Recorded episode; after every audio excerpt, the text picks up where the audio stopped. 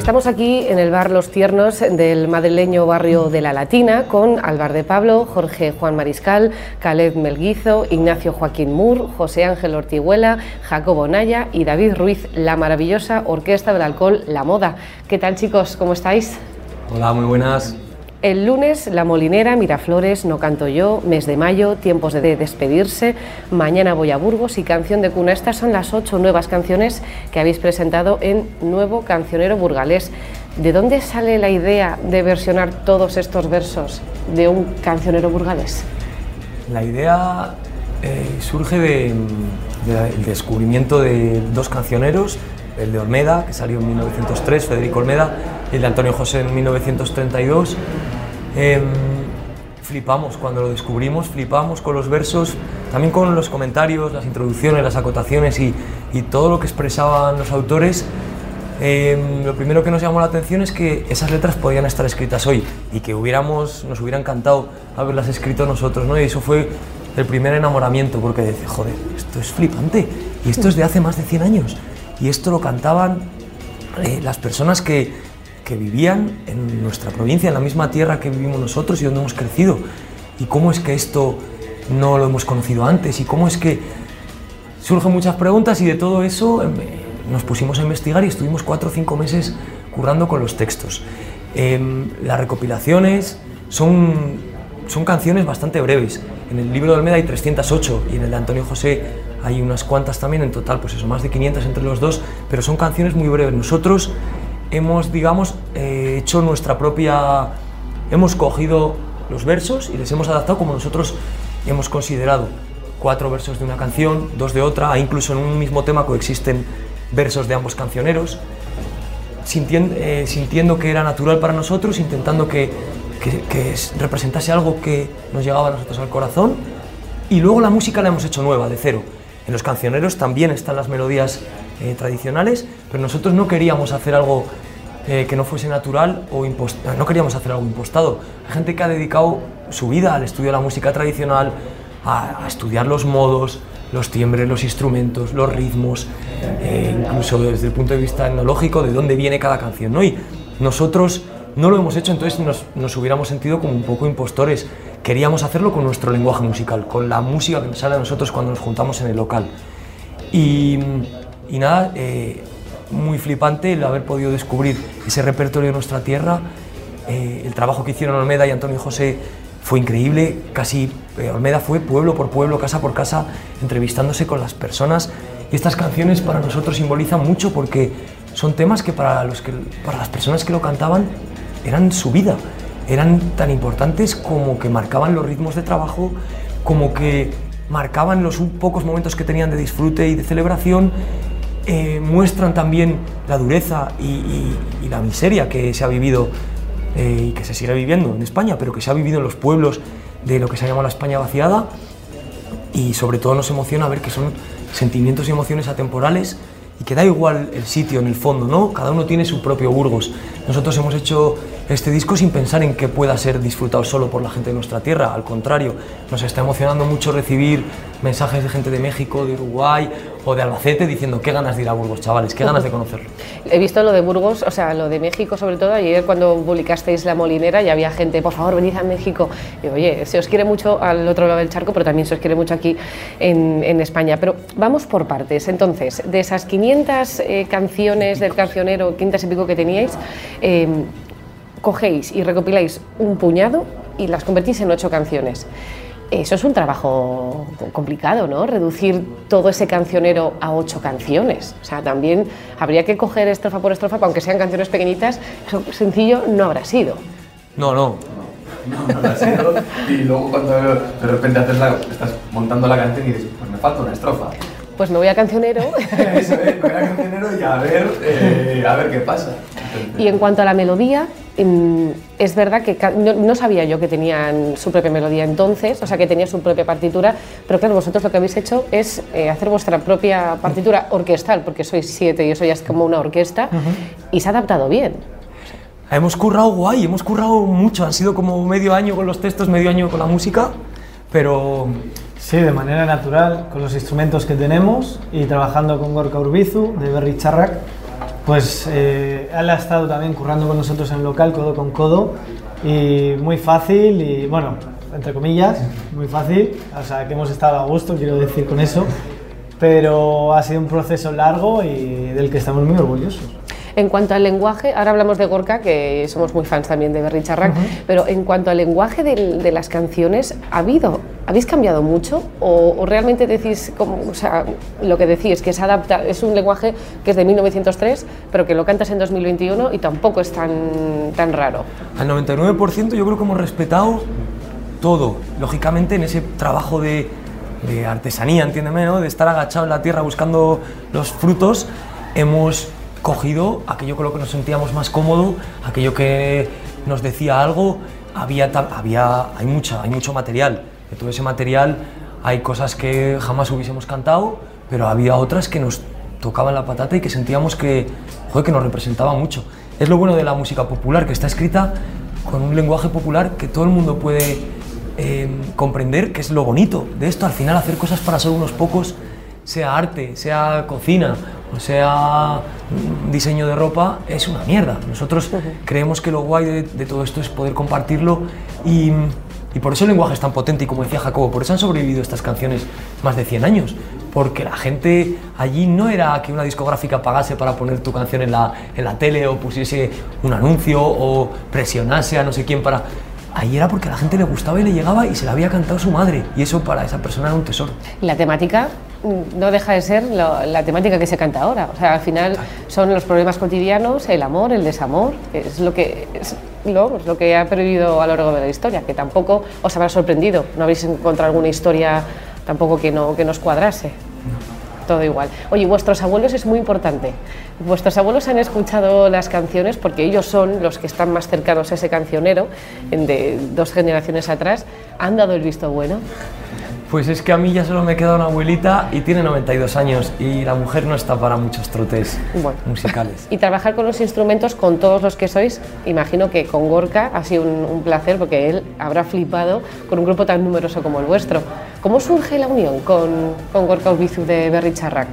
Bueno, con, con Gorka hemos tenido la suerte que desde la primavera y el invierno ha habido una relación eh, musical y personal también con él y pues desde que cantó esas estrofas en euskera para la canción de primavera, pues luego la Riza ha colaborado con, con Berry en, en un concierto de Covetamendi que era increíble y mm, ha habido un momento que, que estamos en el local haciendo las canciones y necesitamos un productor.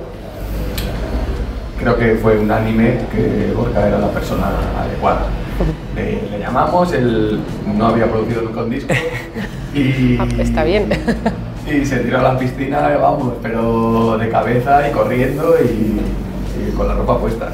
Bueno, es un, es un disco además muy de raíces y él es muy de música de raíz, también es música pues siempre ha cantado en euskera y es, pues bueno, pues él es muy vasco, vosotros sois muy burgaleses, pues dirá, pues oye, un- este el disco, yo creo que era el disco perfecto, ¿no? Para, para lanzarse a la piscina por primera vez creo que estaba muy bien. Joder, ha sido un sueño. Sí, para nosotros ha sido vamos, un, es un sueño, y un sueño hecho realidad tener a, a Gorka con la guitarra sentado al lado en el local, eh, haciendo canciones con él, él proponiendo pues, cambios Increíbles. de partes de canciones, melodías. Luego él a- un día dice, no, es que yo de pequeño tocaba el acordeón. Claro, aparece con su acordeón y empieza José y él a tocar y él, eh, bueno, pues ya está, ¿qué quieres? En el, en el norte se lleva mucho lo del acordeón, sí, sí, me, me- me lo creo. Es muy bonito haber recuperado la. Bueno, Berry Charrac ya, ya no están, él, pues ahora está con la música, pero habéis trabajado con, un- con un tío que es una, una eminencia también en la música. Y también habéis trabajado textos de eminencias de- del cancionero burgalés que son Federico Olmeda y Antonio José. No, bueno, eran de ellos, ¿eh? Los textos, o sea, ellos lo recopilaron.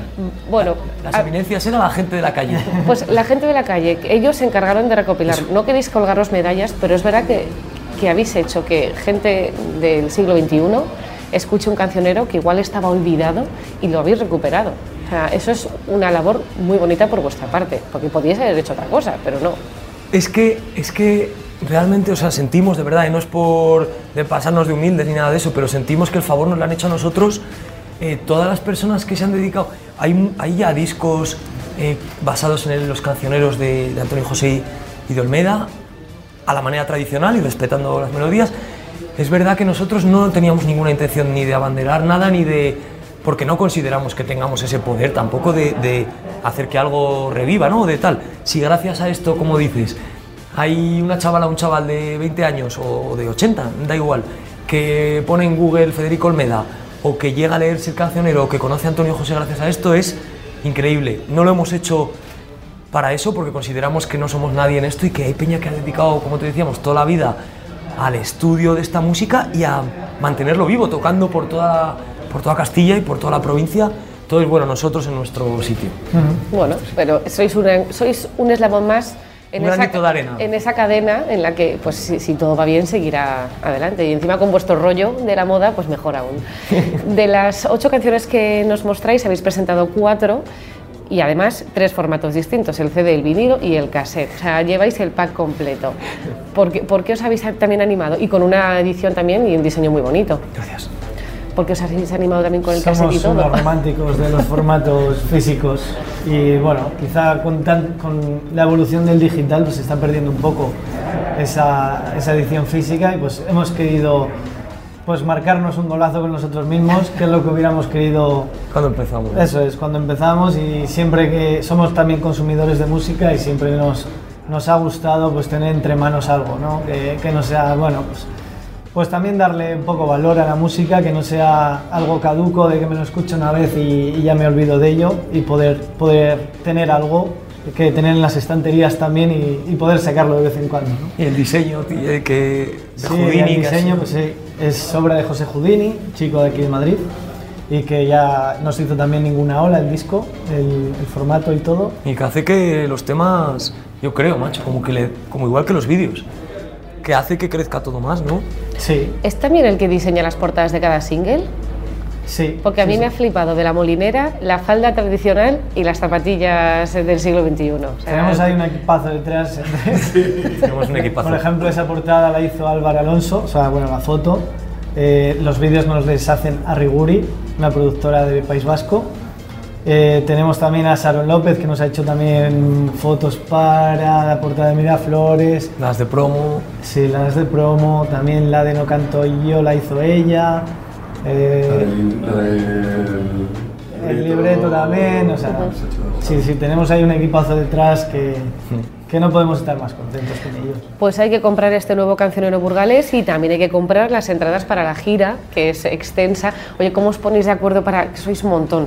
Que es una maravilla, pero sobre el escenario es un espectáculo. O sea, a todo el mundo que dice, no he visto a la moda, tienes que ver a la moda, porque verlo sobre el escenario es maravilloso. ¿Y cómo conectáis?